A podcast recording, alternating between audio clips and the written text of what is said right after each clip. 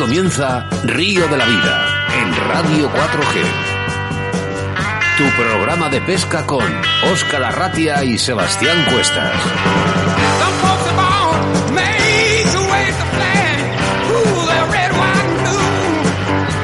Bienvenidos, bienvenidas, un programa más de Río de la Vida aquí en Radio 4G Valladolid. Sin duda, un lujo poder estar al mando de un programa dedicado única y exclusivamente a la pesca. Una gran familia formada por nuestros oyentes y patrocinadores. Saludamos a todas las personas que nos escuchan a través de la 91.3 en la FM en Valladolid y a las personas que nos escuchan a través de la aplicación móvil Radio 4G Valladolid y todos nuestros amigos de Facebook que ya todavía estás a tiempo además de conectarte en estos momentos y seguir programa en directo, ¿eh? Programa con nombre y apellidos 10 de diciembre del año 2020. Ahora acomódate, sube el volumen de tus altavoces y disfruta, ¿eh? Me presento, mi nombre es Óscar Arratia y como no, a mi lado, como siempre, mi compañero y amigo Sebastián Cuestas. Hola, Sebas. Buenas tardes a todos. ¿Quién lo diría aquel día cuando dijimos, eh, ¿y por qué no hacemos un programa de pesca? Y, ah, pero lo, bueno de esto es, como has dicho, hablar solo de pesca. Y como no nos gusta nada la pesca, pues mira, este es el resultado, río de la vida. Que recuerdo es cuando empezamos, como he dicho, es con tanta ilusión y sobre todo teníamos un destino muy claro, que era llegar a donde estamos ahora, a esta gran familia llamada Río de la Vida. Sintonizar bien, como has dicho, la 91.3, esta frecuencia modulada que llega a muchos sitios y sobre todo a través de nuestra app radio, que nos encanta, Radio 4G Valladolid. Acomodaros en vuestros sillones porque da comienzo un único programa, una cosa diferente, algo Oscar que nos encanta a todos, la pesca en formato radio llamado Río de la Vida.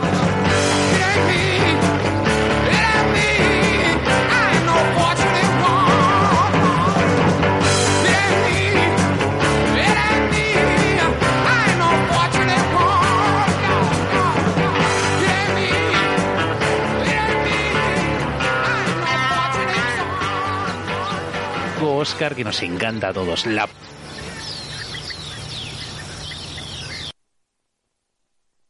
en Río de la Vida, con Óscar Arratia y Sebastián Cuestas. Draga Leralta Roots es una joven empresa bulense que sacó en 2018 al mercado una oferta de cañas de pescar de gama alta, fabricadas con materiales y tecnología de última generación, testadas por pescadores dentro y fuera de nuestro país, algunos de ellos pescadores de competición de alto nivel. Se trata de cañas diseñadas por estos dos hermanos que tienen muy claro cuáles deben ser las directrices en el diseño de acción, potencia, frecuencia y compensación de pesos para satisfacer la exigencia del estilo de pesca nacional. Todas ellas están fabricadas con blancs de grafito de alto módulo de primer nivel y competentes en la calidad. Draga permite al pescador adquirir una caña de alta calidad a un precio más que justo. Además ofrecen la posibilidad de comprarla con un alto nivel en acción de pesca y materiales, fabricados en grafito de alto módulo por encima de 40 toneladas, por un precio único de 180 euros, incluyendo además una segunda puntera de regalo, funda de tela y tubo de transporte. Puedes localizarles en el 920 340 745 o en el 616 57 26 39. Además, les puedes visitar en su tienda física en la calle Iglesia 21 en el mismo Barco de Ávila o a través de sus redes sociales como el Facebook Draga Leralta Roots.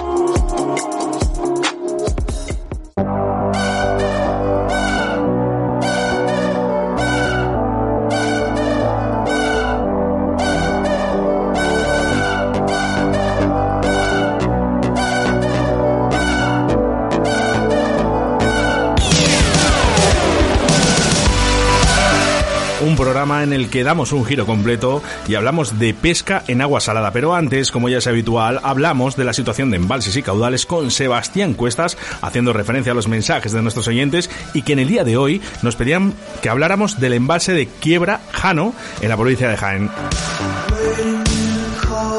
Seguidamente en el debate del día y como es de esperar, tenemos que hablar de la pesca de la dorada en los meses de invierno. Y sin duda, para hablarnos de la pesca de la dorada, nuestro entrevistado del día, Ángel Cantero Benguechea, un experimentado pescador y que en el día de hoy nos enseñará su técnica de pesca a fondo con cañas de surcasting y nos centramos en la pesca, más concretamente en el municipio de Santoña. Y hacemos referencia a nuestro patrocinador del día de hoy, Cañas Draga Leralta, además de un sorteo que tenemos la próxima semana y todavía estás a tiempo de poder conseguir ese gran carrete. Pues sí, porque mira, porque Draga Leralta Roots es una joven empresa bulense que sacó en 2018 al mercado una oferta de cañas de pescar de gama alta, fabricadas con materiales y tecnología de última generación, testadas por pescadores dentro y fuera de nuestro país, algunos de ellos pescadores de competición de alto nivel. Se trata de cañas diseñadas por estos dos hermanos que tienen muy claro cuáles deben ser las directrices en el diseño de acción, potencia, frecuencia y compensación de pesos para satisfacer la exigencia del estilo de pesca nacional. Todas ellas están fabricadas con blands de grafito de alto módulo de primer nivel, con componentes de calidad. Draga permite al pescador adquirir una caña de alta calidad. Además ofrecen la posibilidad de comprarla con un alto nivel de acción de pesca y materiales. Fabricadas, como hemos dicho, con grafito de alto módulo por encima de 40 toneladas, por un precio único de 180 euros, incluyendo además una segunda puntera de regalo, funda de tela y tubo de transporte. Puedes localizarles a través de su teléfono en el 920 34 0745 o en el 616 572 639. Además puedes ir a su tienda física en la calle Iglesia 21 en el Barco de Ávila o a través de sus redes sociales como es el Facebook Draga Leralta Roots.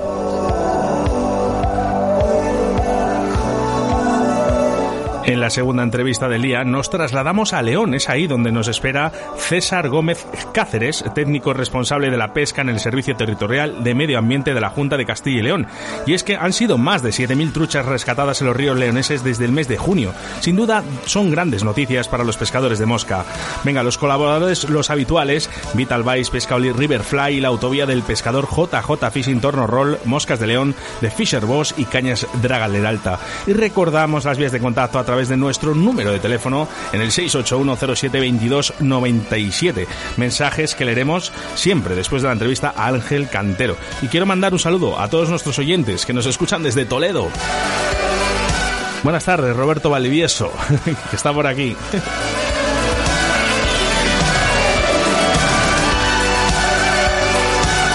Buenas tardes, Minayo. Buenas tardes. me, me, gusta pillarla así de sorpresa. ¿Qué tal estás? ¿Estás bien? Bien, sí, perfecto. No te has puesto los cascos esos de, de la guerra, ¿eh? Que, que te hemos dejado.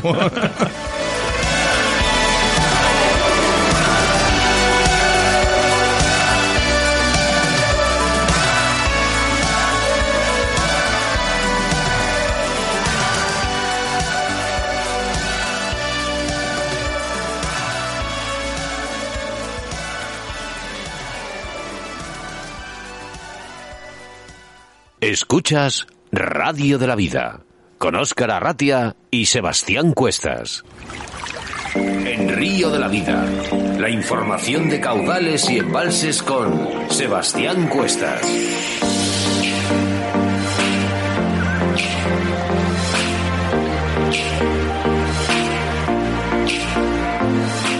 En nuestra sección de embalses y caudales hablamos del embalse de Quiebrajano, en la provincia de Jaén. El embalse de Quiebrajano recoge las aguas del río Valdearazo y las transforma tras amansarlas solo temporalmente en el río que toma el propio nombre del embalse, Quiebrajano.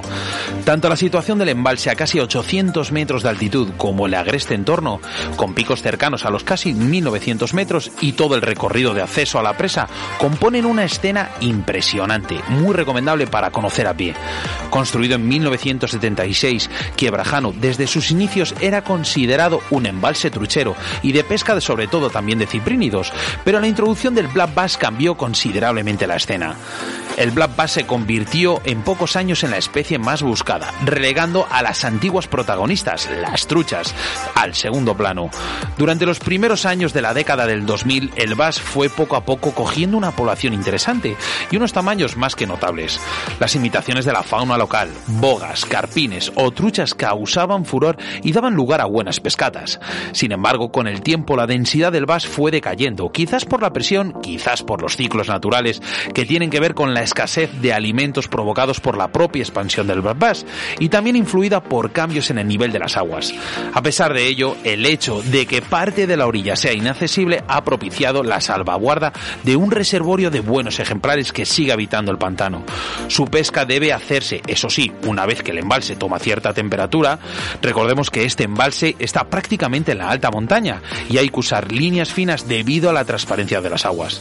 Dejado a un lado las escurridizas truchas, la otra especie interesante en Quiebrajano es el auténtico barbo. A pesar de que su población también ha sido afectada por la irrupción del vas, ha sido limitada por la inclinación de orillas y el habitual viento. La pesca mosca es una buena opción, sobre todo. Podemos encontrar varias zonas de gravilla querenciosas para el barbo y especialmente la zona de entrada del río, donde en los meses de primavera encontraremos a buen seguro buenos ejemplares.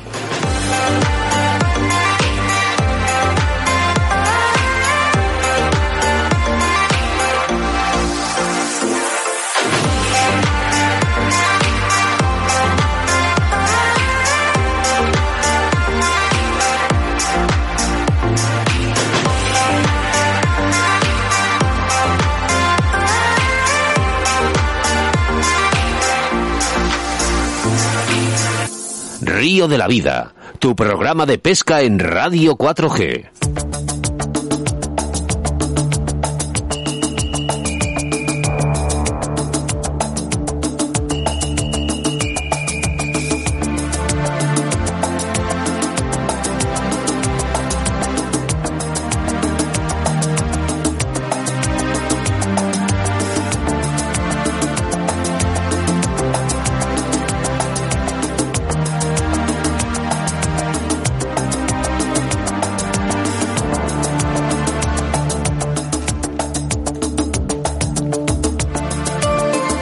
A pesar de que muchos deciden alejarse de la pesca durante la época más fría del año, debido a las dificultades climáticas, los riesgos que conlleva, la verdad es que pescar doradas es posible aún hasta en invierno. Así como ocurre con la dorada, la mayoría de los peces tienen a alejarse de las zonas costeras por las bajas temperaturas, que incluso pueden llegar a afectar a algunas especies hasta causarles la muerte.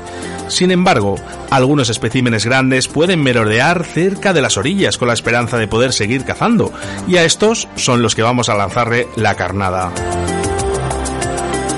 No obstante, hay quienes salen a capturar de doradas en esta época y es completamente válido hacerlo. Para tener mayor probabilidad de éxito es recomendable usar sedales ultrafinos y cebos pequeños que faciliten lances y grandes distancias. Las aguas turbias del invierno también son ideales para la pesca en doradas. En general, la mejor recomendación es tener mucha paciencia hasta que finalmente notes que el pez hizo la mordida. Como siempre recomiendo, si se te ha metido entre ceja y ceja que debes pescar una especie en particular, lo mejor que puedes hacer antes de coger tu equipo y salir de pesca es conocer esta especie a fondo, aprender todo lo que puedas sobre ella para que entiendas su comportamiento. Estudiar a una especie en particular, en este caso hablamos de la dorada, te va a permitir ubicarla mucho más rápido cuando estés escogiendo tu zona de pesca. Además, te dotará del conocimiento para elegir el mejor equipo y la técnica adecuada de acuerdo a su comportamiento migración, alimentación, reproducción, preferencia y sobre todo el hábitat.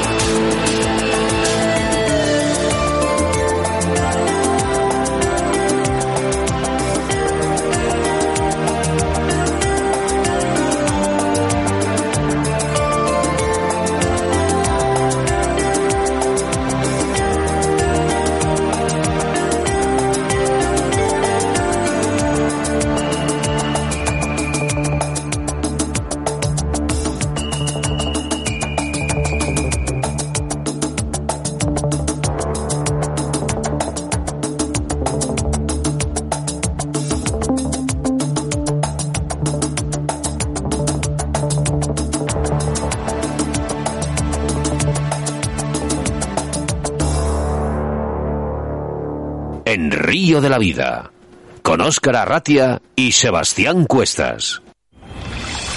En Río de la Vida te ofrecemos nuestro invitado del día. Hoy en los micrófonos de Río de la Vida pescamos a fondo con Ángel Cantero. Buenas tardes, Ángel. Hola, buenas tardes. Ángel, buenas tardes, ¿qué tal? Pues muy bien. El tiempo un poco mal, pero, además todo bien. ¿Acompaña o no acompaña para pescar? No, ahora para pescar no, no acompaña nada. La verdad es que con todo esto que ha llovido, eh, pues están las aguas con mucha turbia. Bueno, acompaña para otras especies, ¿no? Como puede ser la lubina. Pero cuando se mete mucho la lluvia, el viento, el agua, pues a mí me gusta mucho disfrutar y no sufrir. Oye, ¿qué tal la, la, mayor. la- la otra orilla?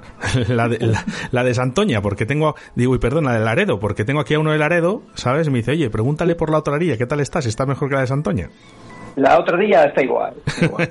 Roberto, está igual. bueno, reconocido, ¿eh? Santoña, yo creo que por todos nosotros, eh, quien no se ha acercado alguna vez, ¿eh? Eh, que además esos sitios eh, tan bonitos, eh, hoy hablamos precisamente de este punto, de la zona oriental de Cantabria. ¿Qué sitios son los que frecuenta Ángel para pescar estas doradas? Pues mira, Santoña tenemos, somos unos privilegiados, ¿no? Porque en Santoña, pues podemos disponer de una ría, un estuario, una marisma, una bahía y una playa. Eh, yo en las zonas que más me muevo, me muevo, me muevo mucho en ría, en, ba- en bahía, y vamos, me muevo en todo, ¿no? Pero depende, depende del, del mes, en el año, pues frecuento más un sitio u otro, ¿no? Eh, tanto de día como de noche, depende donde, depende del mes que estemos. Por ejemplo, en este mes de diciembre, eh, pues me gusta más pescarlas de noche. Y yo te hablo de cómo las pesco yo y lo que yo creo del por qué, ¿no? El por qué de noche, pues yo pienso que están muy recelosas porque hayan desobado. Entonces, al desovar, pues la noche eh, comen más tranquilas, entran de noche a comer y salen de 10. De 10 es muy complicado cogerlas aquí. Muy complicado en esta época del año. Hasta que llegue más o menos febrero, marzo. Es complicado. Entonces, Ángel, mm, tiene- no- ti- sí. tiene- tienen buena vista las doradas, ¿verdad? Sí, claro que sí, tienen buena vista. Eh, mucha gente se piensa que, que- yo es una cosa que siempre escucho, no, oye, el cangrejo, el cangrejo no funciona de noche. Mm, vamos, mm, funciona de noche. Lo que hay que tener en cuenta es que eh, no hay, que hay que tener en cuenta que no es como lo vemos nosotros de noche, es como ven ellas de noche.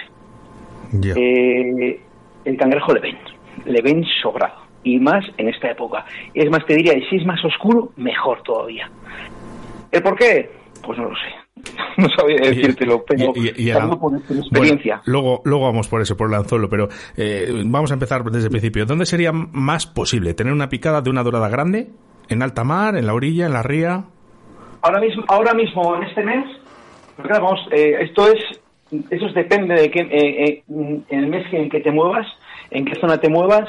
Por ejemplo, ahora mismo en este mes de diciembre, enero, febrero, eh, es muy probable, tienes más posibilidades de una dorada grande en la bahía que, por ejemplo, en una ría. Ahora mismo vas a una ría y no la vas a encontrar, porque han salido, han salido, han desobado y entran por la noche. Pero no entran hasta arriba, hasta arriba de la ría. Entran en lo que es, por ejemplo, en Santoña se mueve muy bien por la, por la bahía. Se mueve mucho de noche. Es más, te digo más, y se mueve mucho en bajamar, ¿vale? La última, la última hora. Es más frecuente más, que tengas más posibilidades de encontrarla en bajamar. La última hora de bajamar y la arrancada para arriba.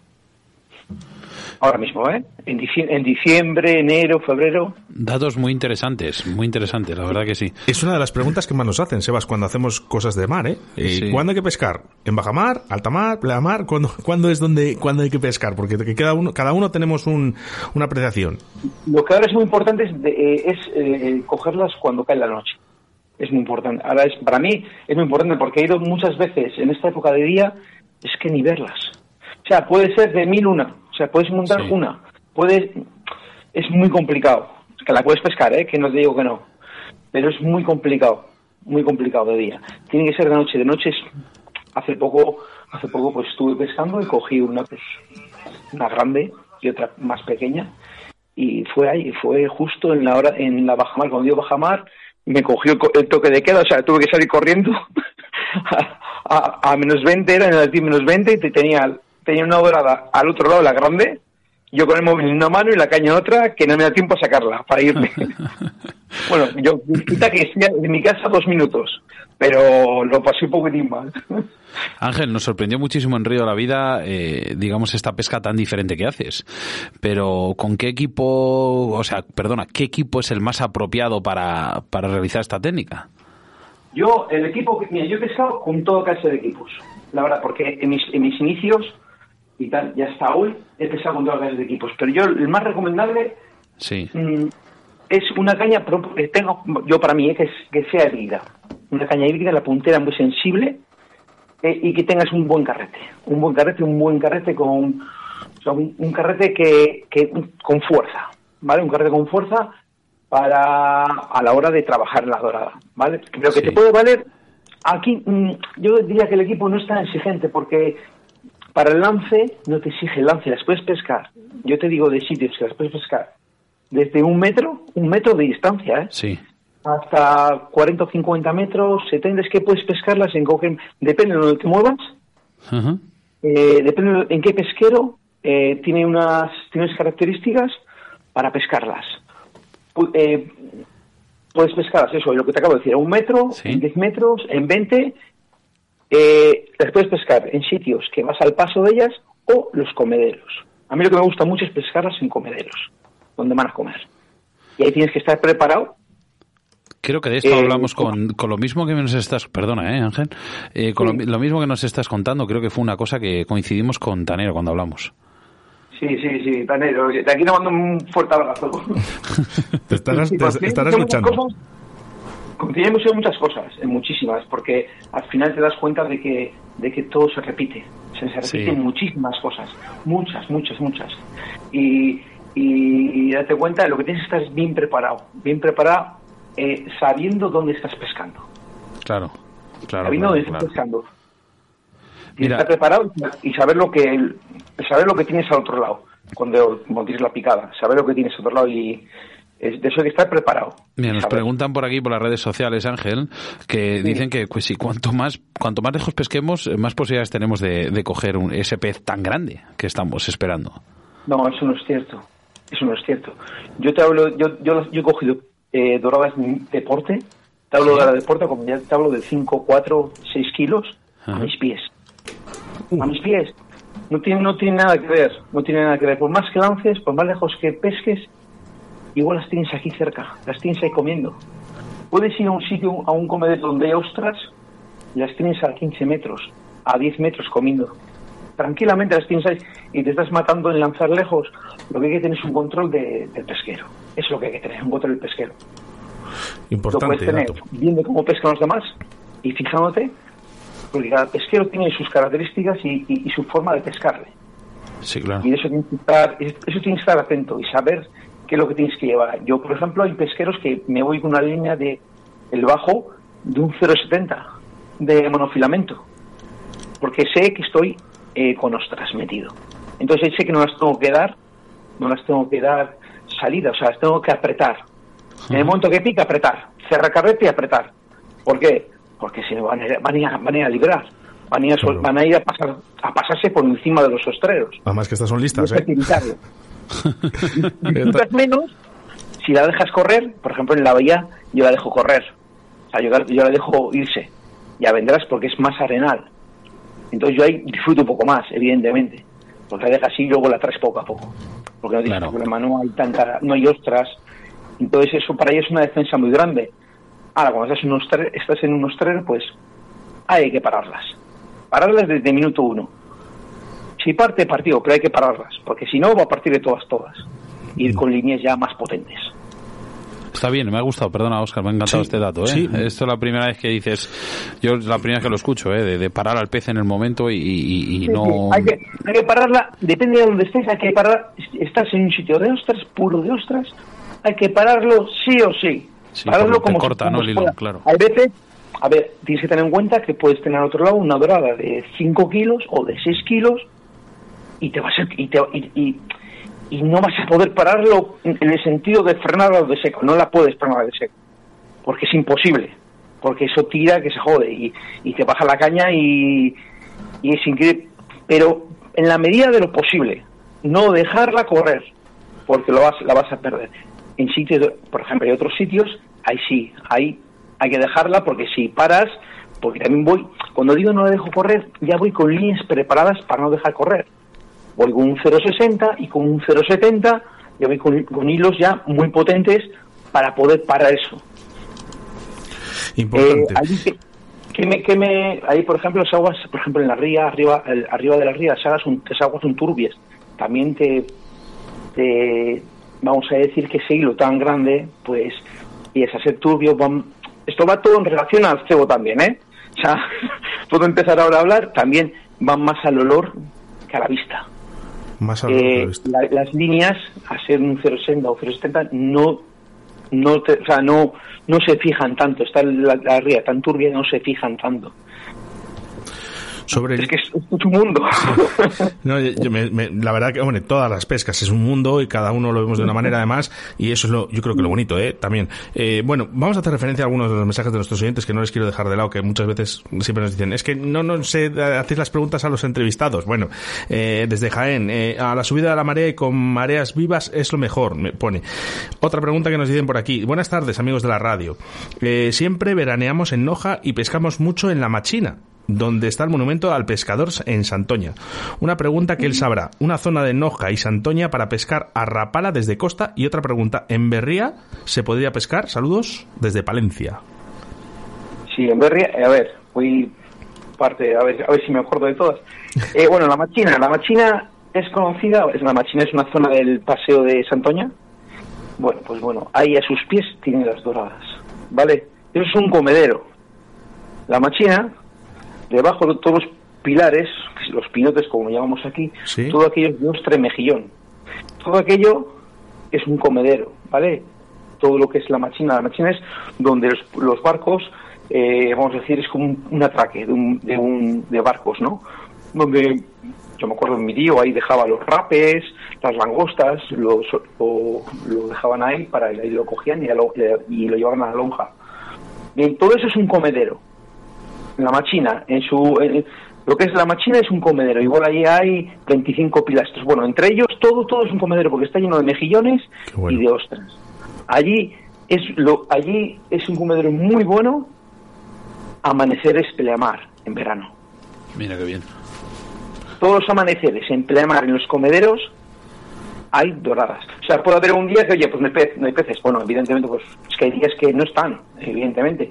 Pero los amaneceres, primero que sea el amanecer y luego que sea la pleamar. Si se hace, vamos a decir, si el amanecer es a la, en verano a las 7 de la mañana, seis y media, que sea el amanecer, por ejemplo, eh, o sea, si es amanecer, primero que sea amanecer y luego la que luego quede a pleamar, por ejemplo, la hora, que sea pleamar. Es- es- eso es bueno. Me, me sonri- sonrío, sonrío porque ese, yo ese dato que acabas de decir es el que uso para las lubinas en el sur. Aunque no dicen que no tiene mucha peculiaridad el tema de las mareas, pero fíjate, yo ese dato le uso yo en el sur para, para las lubinas. Eh, bueno, en, un eh, comedero, en un comedero de noche no vas a encontrar una dorada en verano. Jamás. Los comederos no se pescan de noche. He ido a pescar a comederos de noche muchas veces. Jamás he sacado una dorada en un comedero de noche. Jamás. Jamás. Siempre las he cogido al paso. Al paso. Siempre al paso. Bueno, contestamos las, las preguntas de, de estos oyentes, luego después te las, te las traspaso, eh, Ángel. Seguimos con la entrevista. El tema de los plomos, eh, bueno, me imagino que usarás diferentes y formas y pesos, pero sí que me planteo, ¿es importante el color de los plomos para este tipo de pesca? Bueno, mire, yo en ese tema, ese tema es un tema que siempre, siempre lo hemos comentado, ¿no? Entre amigos. Yo te voy a ser sincero. Eh, el tema de el tema de los colores en los plomos no le doy mucha importancia. Yo no le doy mucha importancia, que seguramente lo tenga, ¿eh? pero yo no se la doy. Yo le doy aquí, en, en- aquí como yo pesco, le doy importancia a otras cosas, a otras cosas, ¿no? Que al color. Sé, sé por ejemplo, que por ejemplo el rosa funciona muy bien. Mira, yo no le doy importancia, pero también pesco con plomos, un tipo de plomo, se, se, llama en, eh, Turcana el Evolution, el Evolution se llama. Yo pesco con ese plomo y le pesco en marrón. Los pescadores también somos muy muy maniáticos, ¿eh? Y, me, ha ido muy bien y bueno, yo siempre le cojo. Pero la razón, una por una razón, yo sé que yo sé que los plomos por toda la gente que escucho tiene su importancia. Pero yo no se la doy, o sea, yo no se la doy, particularmente no se la doy. Mira, por aquí nos, nos dice lo Ángel... Que por, ejemplo, a un plomo, por ejemplo, lo que sí le doy a un plomo es que si yo entro en una ría de noche, y las rías, la ría tiene un, tiene un, tiene un silencio especial, ¿vale? Una ría, tú no escuchas nada, escuchas igual animales, no escuchas nada, no hay ola, no hay nada, tiene un silencio especial. Lo que sí le doy importancia es, si entro en un sitio donde hay silencio, procurar que siga ese silencio. Si yo lanzo un plomo de 130 150, ese silencio lo rompo. Si yo lanzo un plomo de 40 o de 50 gramos, no rompo tanto silencio. Esto va para la gente que va a pescar rías, ¿vale? Eso hay que tenerlo muy en cuenta. Si en una ría, te vas a dar cuenta el silencio que hay en la ría. Pues hay que procurar que siga ese silencio. Y los frontales, al suelo. Por ejemplo, los frontales no enchufar tanto a, a la ría, siempre al suelo. No, lo que quiero decir es que no montar un escándalo en la ría, porque hay mucho silencio. De esto, de esto Walter, seguramente que te diga, te diga lo mismo. Qué, qué, bonito. Mira, por aquí nos dice Walter, hablando de eso, dice aquí desde Mordor un saludo a Ángel. dice, siempre fluorocarbono 100%, diámetros, longitud de gameta. Dice, Sebas, yo también estoy con la 1900, va por ti y por todos los oyentes. Saludiños y buena pesca. Te repito las tres preguntas. Siempre fluorocarbono, diámetros y longitud de gameta. Bien, yo los yo en tema de fluorocarbonos, eh, a mí, yo soy fan del, fluorocarbono y de buen fluorocarbono. Mira, ellos han sacado, Walter sacado un fluorocarbono que, que la verdad que está genial. Eh, Walter, eh, que tiene a Walter, le, más me regaló para probarlo y está, es, un, fluorocarbono que funciona muy bien. Yo el fluorocarbono que uso es el espécimen de Turcana y va genial también. Pero bueno, cualquier fluorocarbono va de maravilla eh, los fluorocarbonos van de maravilla, ¿no? Eh, de gameta, yo siempre utilizo en función del coeficiente más larga, si es un coeficiente alto, no lo utilizo tan larga. Si es un coeficiente bajito, ya pues le meto braza y media. Yo, yo suelo andar entre braza y un poco más, una braza y un poco más, y, o una braza con dos coeficientes más alto, ¿no? En función del coeficiente de marea, pues mm, si es alto, lo, acorto el bajo y bueno, y luego el tema de el tema de diámetros, pues me suele andar y es que no es que no bajo de cero de 0.35 no le bajo, o sea, es que depende de donde, esté pescando, como bien te dije antes, en la bahía en la bahía pues suelo pescar con un 33, con un 35, con un 40, como mucho en bahía, que haya arena, no hay tanta piedra, pero ya si me meto arriba, ya desde 45 no lo bajo. Sí. ya, ya si en cuando seca hay ostras, es que lo que se tiene que dar cuenta es que las ostras es donde van a comer. Entonces, la gente muchas veces ve ostras y dice, no, no, yo ahí no pesco, ahí se traba mucho, pero bueno, lo que hay que hacer, yo mucha gente le digo que tiene que ir a ver el sitio del pesquero en bajamar.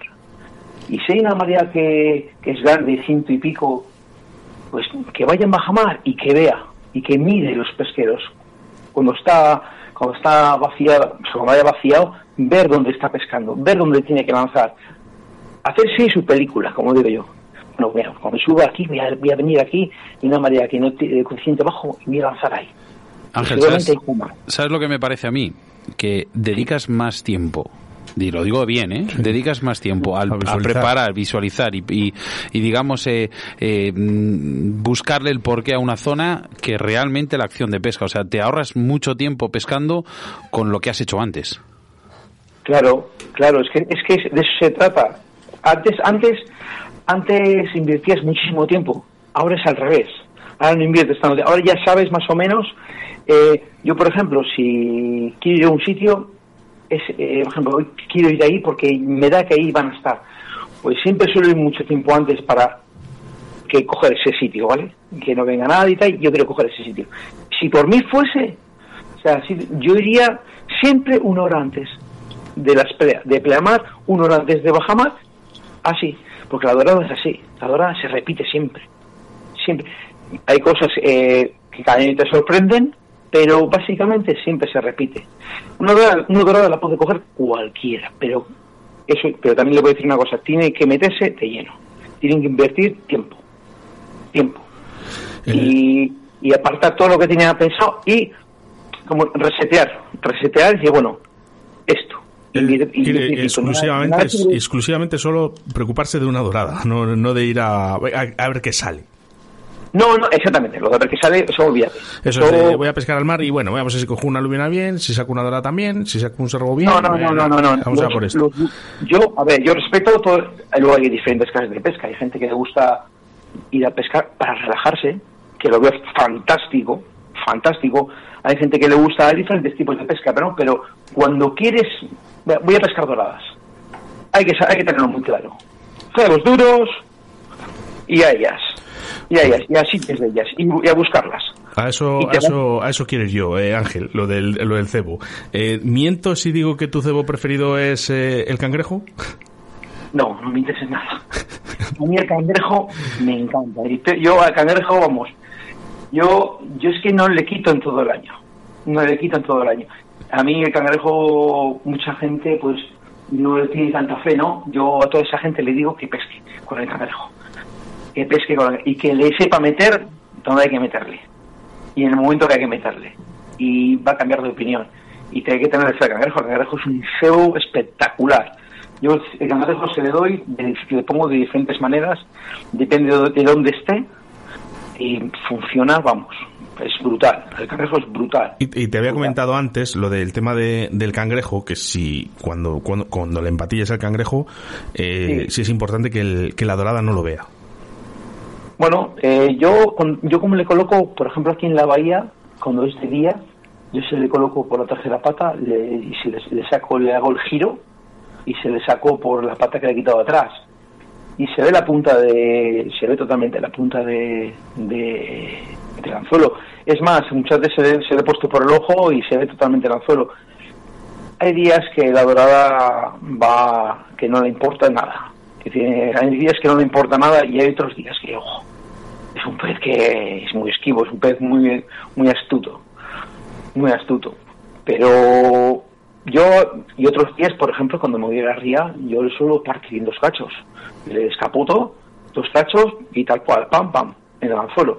Y para adentro, pero claro, ahí en la ría, por ejemplo, van más al olfato que, al- que a la vista. Dice, Entonces es cuando yo le parto en dos. dice Sebastián por aquí, uno, uno de estos oyentes, dice, ¿sabes cuándo es más fácil co- coger una dorada grande de estas? Dice, cuando vas con Ángel.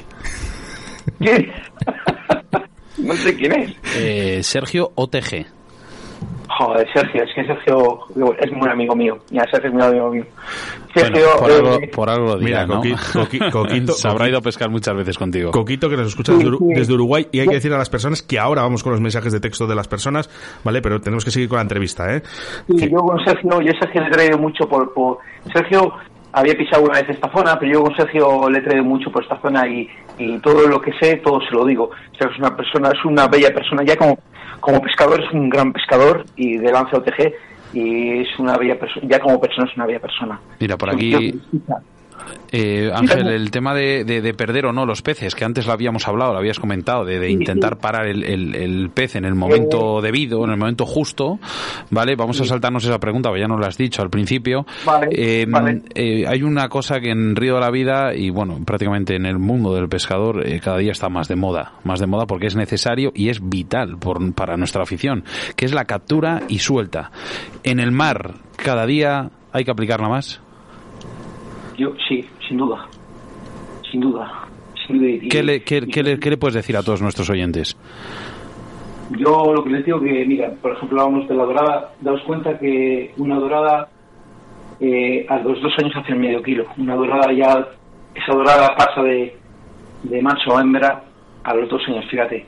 Eh, lo que hay que tener es una talla, lo que hay que pensar es más que nada eh, cuando ves un...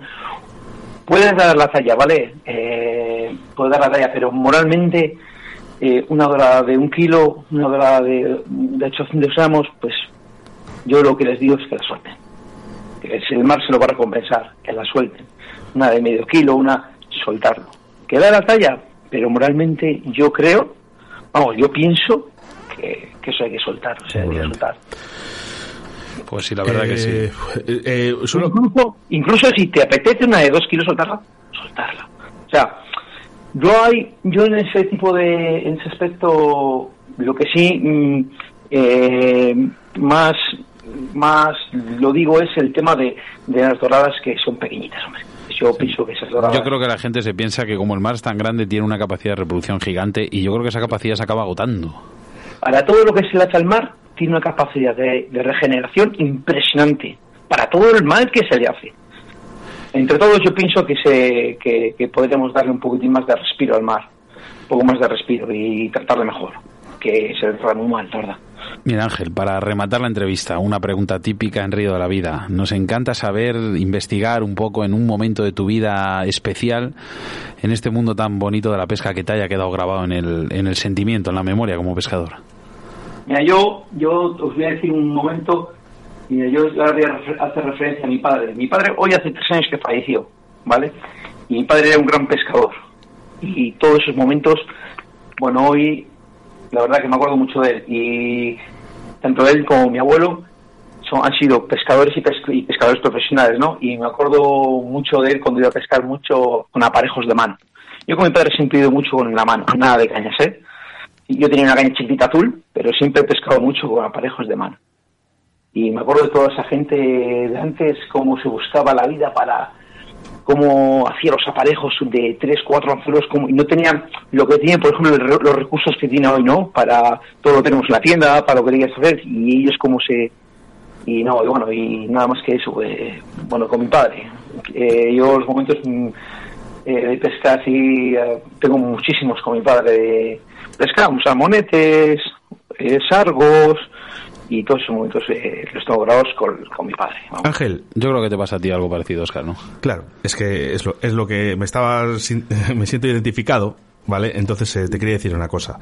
Eh, ¿Te parece bien que este programa de la tercera temporada de Río de la Vida se dedicamos a tu padre? Pues muchas gracias. Eh, Ángel, he aprendido mucho, eh, me ha gustado mucho la entrevista. Decir una cosita, Sí. decir una cosita también en temas de cangrejos, una cosita rápida, ¿no? Sí, sí, sí. Eh, yo eso se lo dije a Walter y Walter se quedó un poquitín así, ¿no? Eh, dijo, hostia, eh, hay que fijarse muy bien porque el mar te habla, el mar te dice, la ría te dice, todo hay que fijarse muy bien en las cosas. Yo una vez le explicaba el tema de los cangrejos, ¿no? Yo me di cuenta, es como anécdota, ¿no? Me di cuenta de que yo cuando los cangrejos, antes de ir a pescar, los metía en agua para darles de ver, ¿no? Para que llevan y veía que el agua siempre se turbia. Entonces, ahí lo que hacían era mear, mean y cagan los cangrejos, ¿no? Sí. Beben. Entonces, yo pensaba, digo, joder, pues si esto, si esto lo hacen en el agua, va a ser más, va a llamar más la atención, lo van a percibir todo, lo van a, porque lo van a oler. Entonces yo siempre, antes, cuando llegaba al pesquero, los daba de beber cuando recogía de, cuando recogía de, cuando recogía las cañas. Y la verdad que noté bastante, eh, la- o sea, más picadas, más capturas haciendo esto. Bastante más. Eso es para los oyentes que, que mira, hagan un, esto. un truquito, un truquito, que de eso es que muchas veces en los pescadores también nos quedamos ahí un poquito, ¿sabes? Y dices, no, no lo quiere decir. Mira, pues Nos en el caso encanta. de Ángel, eh, lo ha soltado, ¿eh? Y eso es una buena señal y estoy sí convencido de que mucha gente que nos está escuchando en estos momentos lo va a llevar a cabo. Yo creo que en este mundo del mar estáis muy unidos todos. Sí, la verdad que sí. Mucho más que en muchísimas otras modalidades. Sí, sí, sí, sí. Yo, yo vamos, fíjate, con Walter tengo una amistad, vamos, aquí ha estado, Walter no habrá estado aquí tres veces o en Santoña, y siempre que ha venido, vamos, hemos estado mucho a comer para allá, para acá, y tengo, un, tengo un cariño especial y un ejemplo de superación bestial. Pues pero eh, bestial. la verdad que sí. Y, y fíjate, eh, dices, eh, es, es muy buen pescador, ¿eh? Porque será de Muy los bueno, mejores que tenemos en Europa, eh, bueno. por no decir en el mundo entero, eh, pero... Eh, Por eso te quiero decir, pero es que es mejor persona todavía. O sea que un saludo, Walter, eh, que, que sabemos que nos escucha. Eh, Ángel, no me invitéis nunca a comer, ¿eh? Ni a cenar, ¿eh? no, ¿sabes? ah, ¿sabes a- eh, bueno, lo de, bueno, me voy a callar, que las cosas personales nos las quedamos entre Tanero y yo. Eh, Ángel, eh, un abrazo muy fuerte. Pues, pues bueno, yo igualmente un abrazo fortísimo para vosotros y que estáis haciendo un trabajo alucinante. O Gracias. sea, que alucinante y que y sí, un fuerte abrazo para, para todos vosotros. Y que cuando queráis, aquí estoy para lo que tengáis, para lo que queráis. y, y nada más. Te, te llamaremos, te, te llamaremos, te llamaremos. Muy cómodos hemos estado, ¿eh? eh, Muy cómodos. Encantadísimo. Un abrazo, Ángel, muy fuerte. Un, un abrazo a todos muy fuerte. Te invito, te, invito a que te quedes escuchando el programa, que ahora viene tu amigo Tanero. Ah, vale, vale, sí, sí, lo escucho. Venga, un saludo. Vale, adiós. El consejo de la semana de pesca marítima por El Tanero Fishing. Hola a todos los oyentes de Río de la Vida, soy el Tanero. En esta época de pandemia quiero transmitiros a todos los pescadores un mensaje de responsabilidad. Tenemos que dar ejemplo como el colectivo deportivo que somos. Hay que respetar las normas impuestas ante esta pandemia. Si se va a pescar solo, evidentemente, se evitan riesgos. Pero si vamos con algún compañero, no os la juguéis. Respetar la distancia de seguridad, usar las mascarillas, no uséis equipos de pesca que no sean vuestros y respetar por favor el horario establecido. Demos ejemplo como el colectivo que somos. Saludiños a todos y Escríbenos un WhatsApp a Río de la Vida. 681 07 22 97.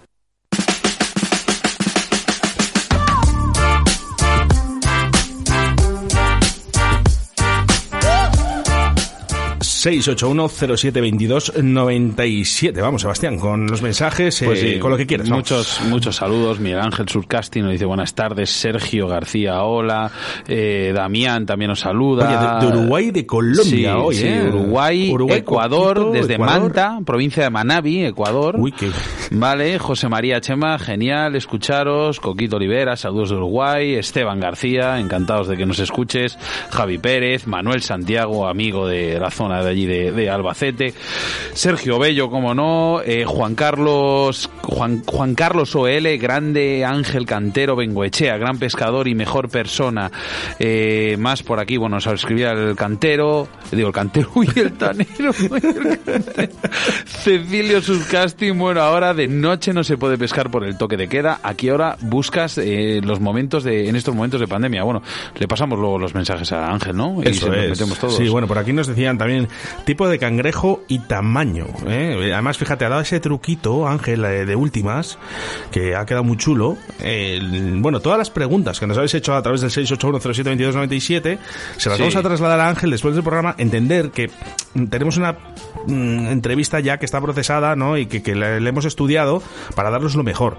Eh, todas estas preguntas nosotros las trasladamos y os va a contestar en privado, ¿vale? Sin problema. Vale, más por aquí, mira, dice Marcos, eh, tocáis todos los palos, me encanta toda la pesca, en este caso el agua, el agua salada, no cambiéis nunca, saludos desde Melilla. Bueno, ¿y ¿para qué vamos a cambiar? Sí, ¿para Sí, sí, cuándo volvéis a hablar de la lucioperca, que también es una especie muy deportiva? Habéis conseguido que la me enganche a la radio. Eh, pues fíjate, la Felipe, eh, pues sí, tienes toda razón del mundo. Eh, gracias por hacerme tan ameno el jueves, no puedo escucharos en directo, al llegar a casa me pongo los podcasts. Eh, también se llama Felipe, mira este. Y esto me encanta, ¿vale? Eh, este club ya nos, ya nos he escrito varias veces, Los Torreros de Cádiz. Saludos, creo que es la cuarta o la quinta vez que nos mandan un, un mensaje. Eh, yo creo que habría que hacer una pequeña lista de todos los clubes que nos escuchan. Más por aquí, cuento uno más por Facebook. Daniel Rodríguez García, los culpables son los de los trasmayos y los de los palengres. Si no fuera por ellos, las mías las soltaba, pero para y que se las lleven ellos, me las quedo yo. Por lo menos aquí en Vale. Cataluña se pasan demasiado con las capturas. Ángel, ¿qué opinas? Bueno, pues al final estos son mensajes para Ángel, te los trasladamos luego todos. Vale, Roberto, ¿qué tal el libro? Roberto, ¿qué tal? ¿Cómo lo llevas? Poco.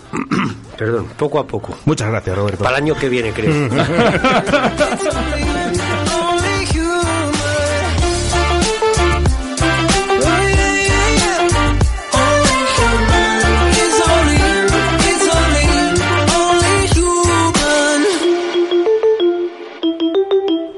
Río de la Vida, con Sebastián Cuestas.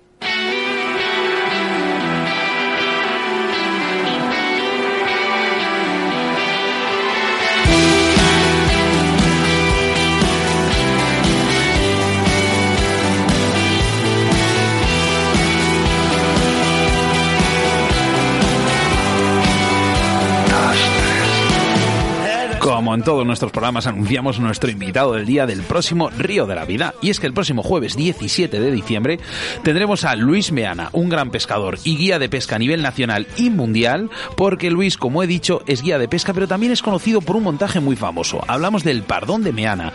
Además, acaba de estrenar su nuevo libro, que tengo muchísimas ganas de leerlo, Obsesión por la mosca seca, en el cual habla de las técnicas, trucos, bajos e historias de sus jornadas de pesca. Solo te digo una cosa, Oscar, ya estoy contando los minutos para que llegue el próximo jueves. y es pues- que además de, tenemos pendiente una cosa para el Sí, próximo jueves, ¿no? sí, pero te voy a decir antes, eh, yo no sé si quiero que llegue el próximo jueves, ¿sabes por qué? Pues acaba el año, ¿no? Se acaba la- el año de Río de la Vida, el, el jueves siguiente es el último programa del año 2020, de este 2020 que dice la gente que es para olvidar. Bueno, pues se acaba Río de la Vida en el 2020, pero te digo una cosa, en el 2021 seguimos. Pues Eh, Hacemos referencia a nuestro patrocinador de estas dos semanas, eh, Cañas Draga Leralta, y además ahora eh, carretes semiautomáticos Draga, qué mejor manera que celebrarlo con un sorteo en el que todavía estás a tiempo de participar tan solo entrando en nuestras redes sociales y seguir los pasos del sorteo que realizamos en el último programa del año.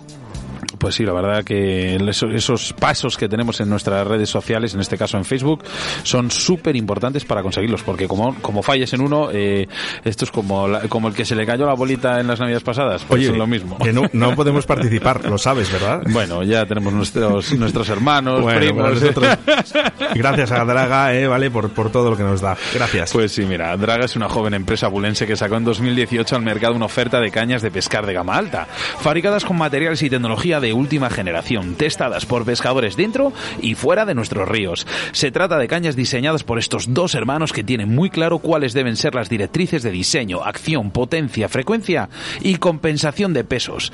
Todas ellas están fabricadas con blas de grafito de alto módulo de primer nivel y componentes de primerísima calidad.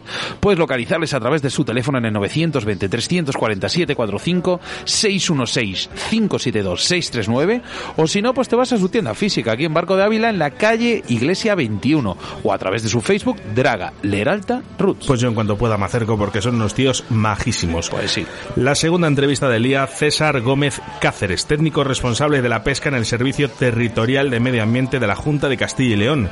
Y es que han sido más de 7.000 truchas rescatadas en los ríos leoneses desde el mes de junio. ¿eh? Sin duda son grandes noticias para los pescadores de mosca. Hacemos una llamada telefónica y enseguida estamos con todos vosotros. Buenos nos tendrán que creer. Salga despacio con los brazos en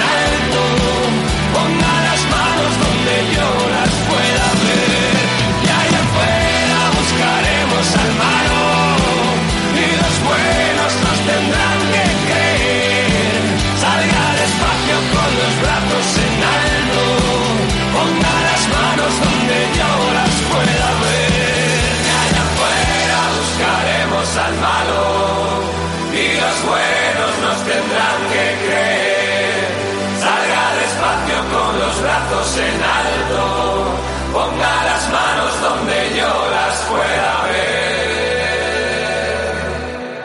Síguenos a través de Facebook, Río de la Vida. En Río de la Vida te ofrecemos nuestro invitado del día.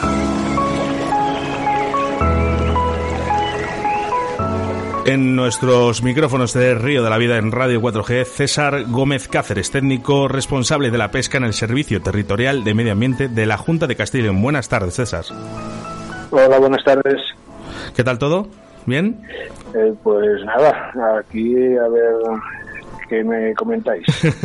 bueno, vamos a empezar por lo primero, ¿eh? Lo que quiero es agradecerte que estés hoy aquí con nosotros y agradecerte por el buen hacer de nuestros ríos, ya que más de 7.000 truchas han sido rescatadas desde junio en León. Bueno, realmente fueron al final más de 8.000, pero bueno, eh, lo importante es que hay equipo y hay personal y podemos hacerlo.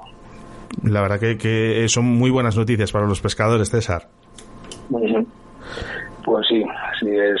La verdad es que hay diversas circunstancias, eh, como obras, sequías o canales, que nos que nos obligan a actuar. En el caso de las sequías, pues la verdad es que hay, hay ríos como el Eria y el Duerna, o otros arroyos que, que de forma sistemática cada tres o cuatro años se, se quedan sin agua y nos toca rescatar los peces que allí quedan o en otros casos por riegos abusivos como en el río Luna o el Torrestío, pues también tenemos que, que acudir hasta esos sitios para, para evitar que se muera. Que no, no, no, no acabamos con esto de los riegos ilegales, ¿eh, César? Pues no, no, y bueno, este año realmente hicieron allí una pequeña barbaridad en el río Torrestío y rescatamos unas truchas de un tamaño espectacular. Es eh, uno, uno, de los grandes problemas, eh, el agua en nuestro país, eh, porque esto de, robar agua sin saberlo y luego al final las que las perjudicadas, nuestro medio ambiente. bueno, em, cambiamos porque al final me, enfado mucho yo con este tema. ¿Dónde se ha llevado a cabo? Sí, ya, ya te contaré. ¿Dónde se han llevado a cabo estas recuperaciones de, las truchas? ¿En qué ríos? Pues como te venía diciendo, el Ledia y el Duerna son normalmente los, los que más problemas tienen por el hecho que tienen tan, con la tipología de, gravas tan, tan grandes y, nos dan bastantes problemas. Eh, también otra serie de arroyos de menor entidad, pero, pero en estos es donde más volumen de truchas es donde hemos sacado, y hablo de la sequía, porque luego tenemos otras circunstancias como son eh, cuando se vacían los canales de riego, a, final, a principios de octubre o así, que, que nos toca acudir a Villomar, a Secos, a Secos, a Benavides, a Sergas o a otros, y ahí también hay eh, años en los que el volumen y tamaño de, los ejemplares que, rescatamos es muy importante.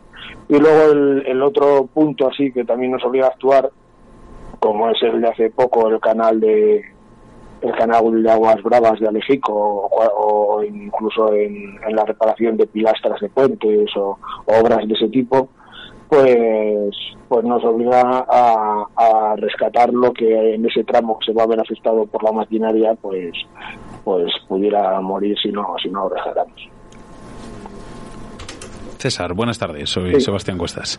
Eh, primero, como ha dicho bien Oscar, bienvenido a Río a la Vida y yo, vamos, te doy las gracias por todo lo que estáis haciendo. Vamos, si nosotros ahora mismo tuviésemos que aplaudir, vamos.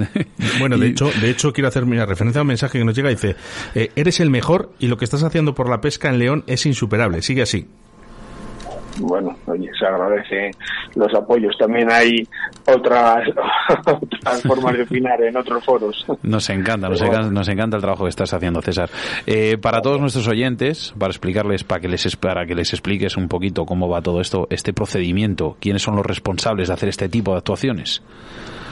Pues de forma general, cuando hay, cuando se va viendo que, hay una sequía inminente por, por, la climatología del año, los agentes y los vigilantes pues ya están pendientes de, ver cómo van evolucionando los caudales. Y en el momento que vemos que ya la situación es límite, que ya van quedando aislados en charcos, pues es cuando las eh, llevamos los equipos y, las rescatamos. Eh, cuando se ve el tema de los canales, pues no, es la Confederación la que nos dice claramente los días que van a ir cortando los canales y actuamos. Y en el caso de las obras, pues un poco parecido. Las obras todas tienen que tener una serie de autorizaciones y están obligados a, a avisarnos unos días antes para, para concretar el, el, día en el que hacemos la, el rescate para evitar. Faltaría menos que nos avisasen. En este bueno, en, principio nos ha costado, pero de forma generalizada sí es, es lo normal que nos avise. Me parece que me parece bien que vayáis coordinados en ello.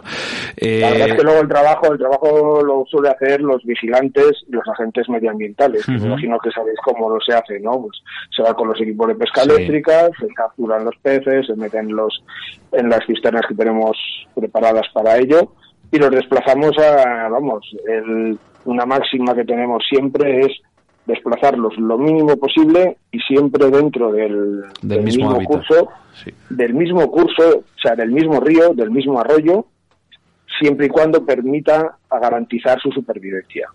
Esa es, esa es una máxima que tenemos, o sea, no se mueven a otros ríos, no se desplazan a cualquier sitio, simplemente en el Eria o en el Duerna, pues se suben curso arriba, que hay algunos tramos que tienen fuentes o que tienen sitios que no se secan y se, se, sueltan allí y cuando vengan arriadas pues ya se distribuirán por los por el cauce. Si no mal recuerdo, César, en otros en otro tipo de actuaciones parecidas a estas, en embalses o puedo decir nombres, pero no os voy a decir, eh, que se han secado por, por tema de obras, ese- es- esas, esas truchas, esas poblaciones de truchas se, se, se metieron en otro tipo de ríos y otro tipo de hábitats que no eran los suyos. Mm, Pues eso yo lo desconozco. Nosotros tan solo hay un río que tiene una situación crítica, Hmm. que es el Porcos, y el río Porcos, por ejemplo, cuando se seca, se seca entero. O sea, no tenemos margen para desplazarlo dentro de ese río. No estoy hablando de León, ¿eh? No estoy hablando de León, no, no, César. vale, ¿eh? yo en eso, en eso nada. En este, ya te digo, se desplazan, las del Porcos, por ejemplo, se bajan al tuerto. ¿Por qué? Porque luego desde el tuerto vuelven a subir por el Porcos en el momento que tenga agua. O sea que.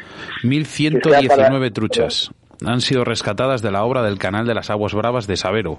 ¿Crees que es necesario este tipo de actuación cuando existen este tipo de obras, sobre todo para seguir manteniendo nuestras especies?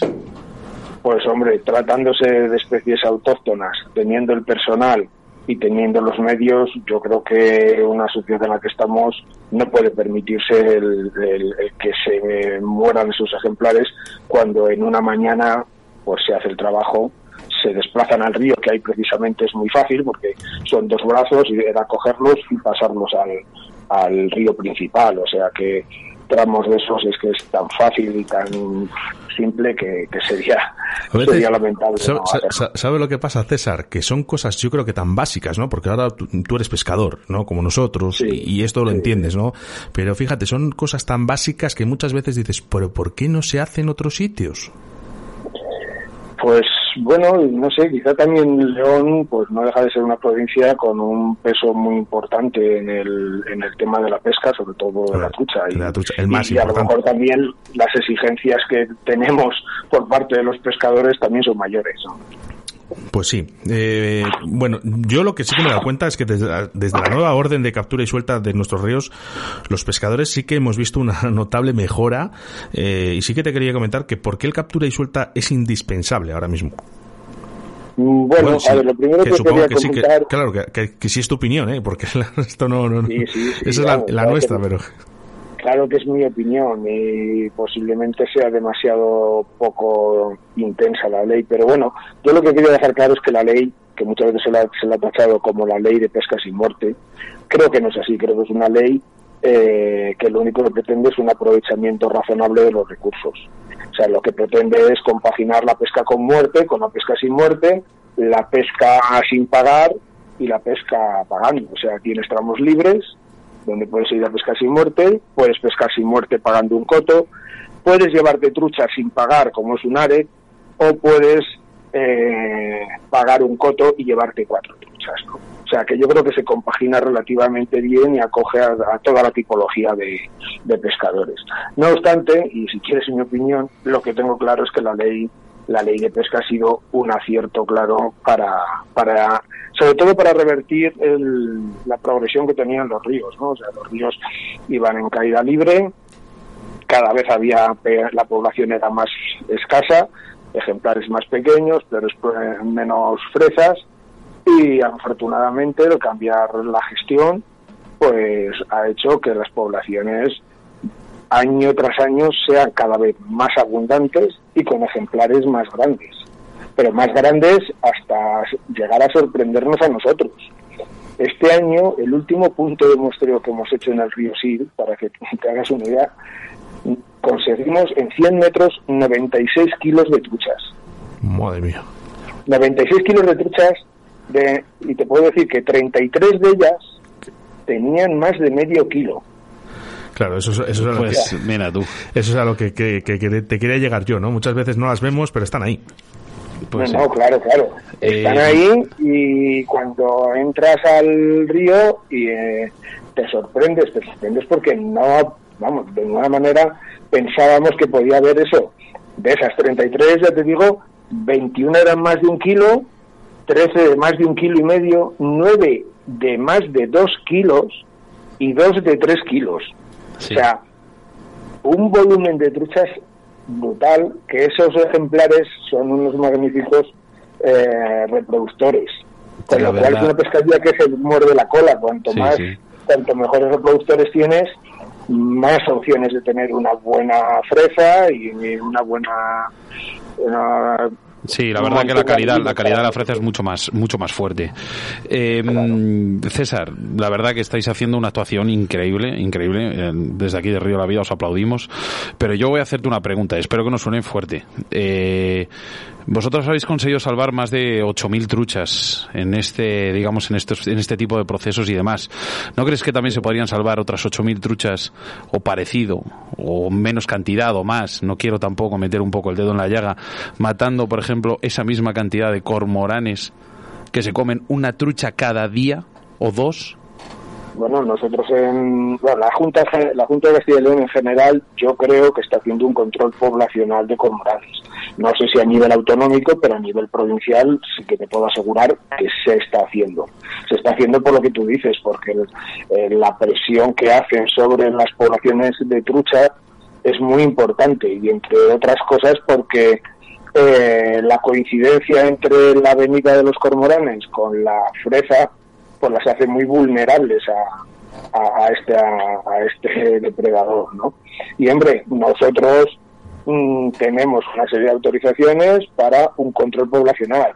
O sea matamos una serie de ejemplares que nos permiten para hacer que, sea compatible su, la presencia de algunos de ellos, pero sin llegar a los volúmenes que había estos años atrás. Y hacer compatible que la, eso ya sé que a lo mejor seguramente eh, no tiene nada que ver con vosotros, pero hacer posible que este, esta especie, el cormorán, sea una especie cinegética.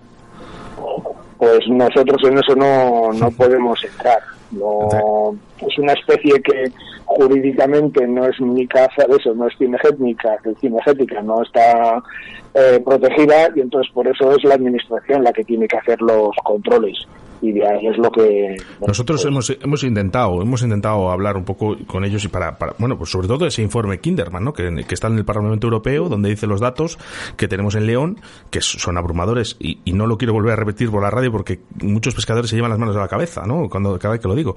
Pero bueno sí que sí que es verdad que es un problema que yo creo que César entre todos eh, deberíamos de, de, atajar un poco bueno, yo creo que para León León tiene una situación bastante razonablemente buena. No tenemos ya esos bandos de 150, 200 ejemplares que había estos años atrás. Y bueno, el que en un río como el Órbigo pues, pues veas 8 o 10 ejemplares no es determinante, o sea, no, es un daño importante. lo que tampoco era permisible en cierta medida era eso, que en un río como el Porma pues tuvieras 200 o 300 ejemplares.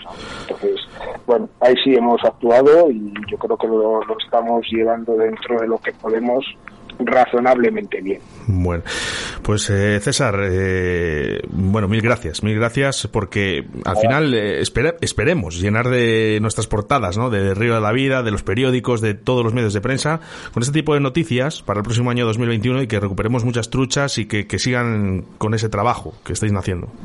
Nosotros más o menos intentaremos mantenernos en, en esta línea porque vemos que por ahora está, está funcionando y, está, entre otras opciones, eh, consiguiendo atraer mucho turismo, no solo de Castilla y León, sino de toda España, incluso eh, de Francia. Este año ha aumentado notablemente el número de, de, pescadores que han venido y en el fondo, pues la pesca no deja de ser un recurso importante como, como turismo.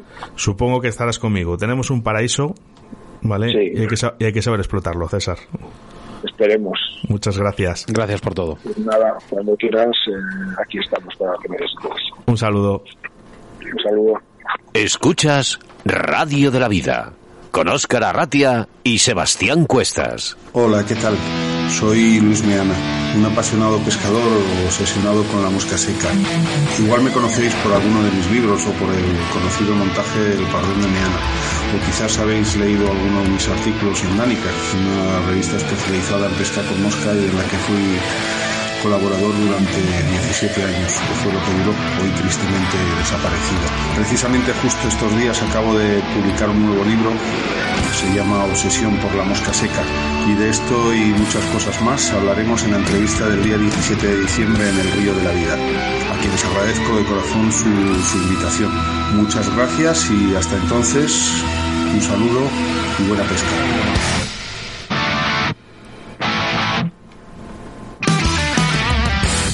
Si es que me vengo arriba con esta canción.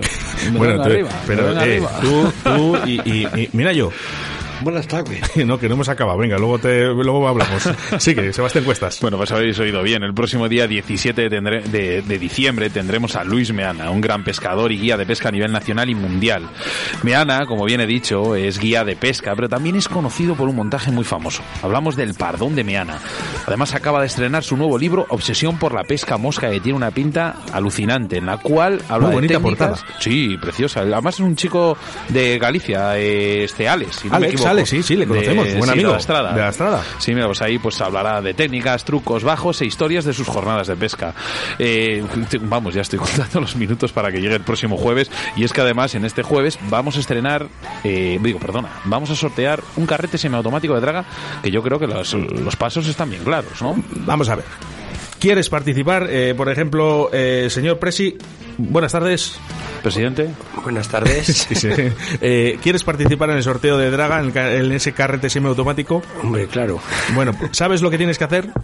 Eh, más o menos creo que sí. Bueno, yo te lo cuento. Tienes que entrar en nuestro perfil de Facebook o Instagram de Río de la Vida, ¿vale? Entras en, el- en la fotito, ¿vale? Pinchas ahí, eh, das a me gusta, comentar y compartir, ¿eh? Me gusta en la página nuestra de Río de la Vida. Y así de fácil, ¿eh? Ya la próxima semana a lo mejor te puede tocar, Roberto.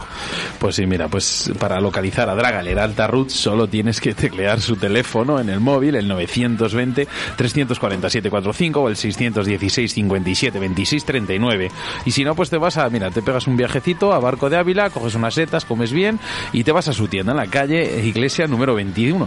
O si no, pues en su Facebook, desde Yo- casa, sentado en el sofá. Yo- Draga Leralta Ruth. Yo prefiero, yo prefiero ir a ver a estos eh, campeones, eh, dos grandes hermanos, majísimos por cierto, y tomarme Sí. un, un minito. Me gusta tomarme un minito a mí con mi amigo Raúl.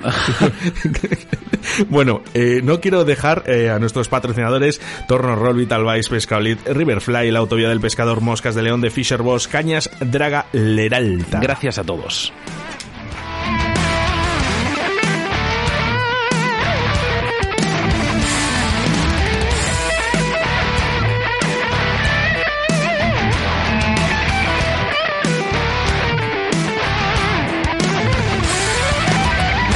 De la Vida, tu programa de pesca en Radio 4G.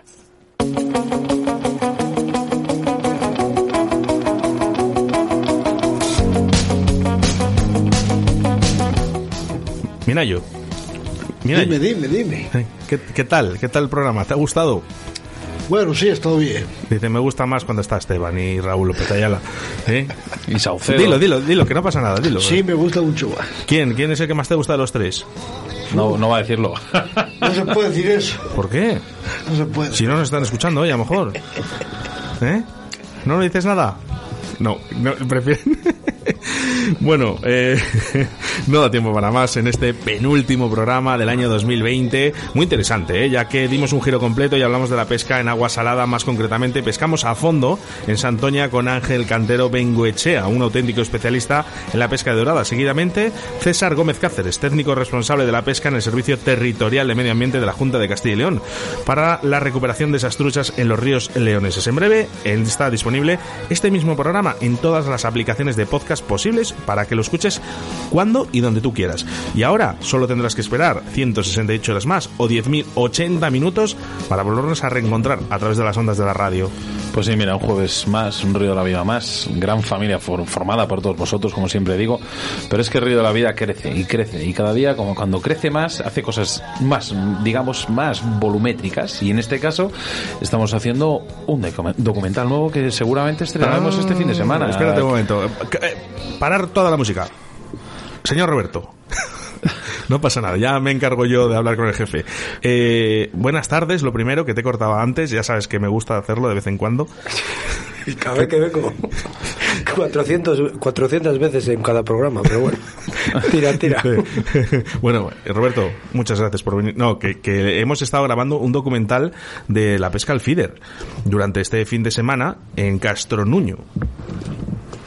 Sí, así, así es. Hemos tenido un, un buen día. La verdad que el tiempo nos ha favorecido para los días que, que estábamos con heladas y muchísimo frío, pero bueno, eh, hemos tenido suerte. Eh, la pesca, la verdad, que ha dado la cara la a la que época sí. que es. Y bueno, nos hemos divertido. Eh, hemos pasado bien. Hemos aprendido algo y por lo menos eh, hemos tenido capturas y, y a lo que hemos al río, a disfrutar, a aprender y, y a estar con la gente, dime manteniendo las distancias de seguridad, Sí, claro. sí, bueno, cuando hemos estado merendando, pues bueno, lo justo. Una para que no cosa, les mucho una cosa, eh, ahí tengo que decir, este tenía la mano caliente, ¿sabes? De venga a sacar peces, pero yo las tenía heladas, ¿eh? Eso de que nos favorecía el tiempo, te favorecía a ti. ellos, porque claro, tú tenías- cámaras. claro, tú estabas ahí con la mano calentita, venga a sacar peces y claro, así uno, ¿eh? Se lo, se lo lleva mejor. Eh, me, quedé, me quedé con un dato, bueno, con dos. Una, de la temperatura del agua, ¿vale? Y luego que decíais que 5,2. tocabais, tocabais el- el- Sí, los peces 5,2. y estaban más fríos los peces que el agua. Sí. Eh, los peces estaban. Uf, eh, la primera me costó. eh, fue tocarla y dije, espérate, voy a meterla otra vez en el agua. Oye, dime, dime la verdad, dime la verdad. Eh, ¿Te ponemos un cachito solo del documental ahora para que lo veas o no? No sé, no sé. A lo mejor No es sé si poner- estaré preparado todavía. Poner los dientes largos, eh, no sé yo, no sé yo. Bueno, y ahora lo valoramos. Minayo, Buenas tardes. si suena esta canción, ¿qué pasa? ¿Qué pasa con esta canción? ¿Te, te gusta esta canción o no?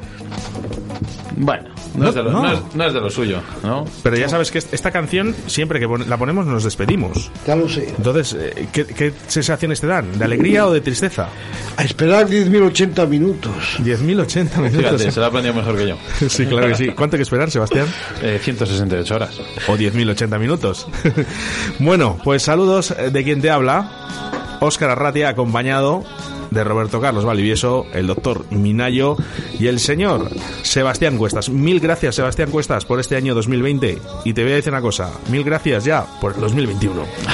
Hasta luego.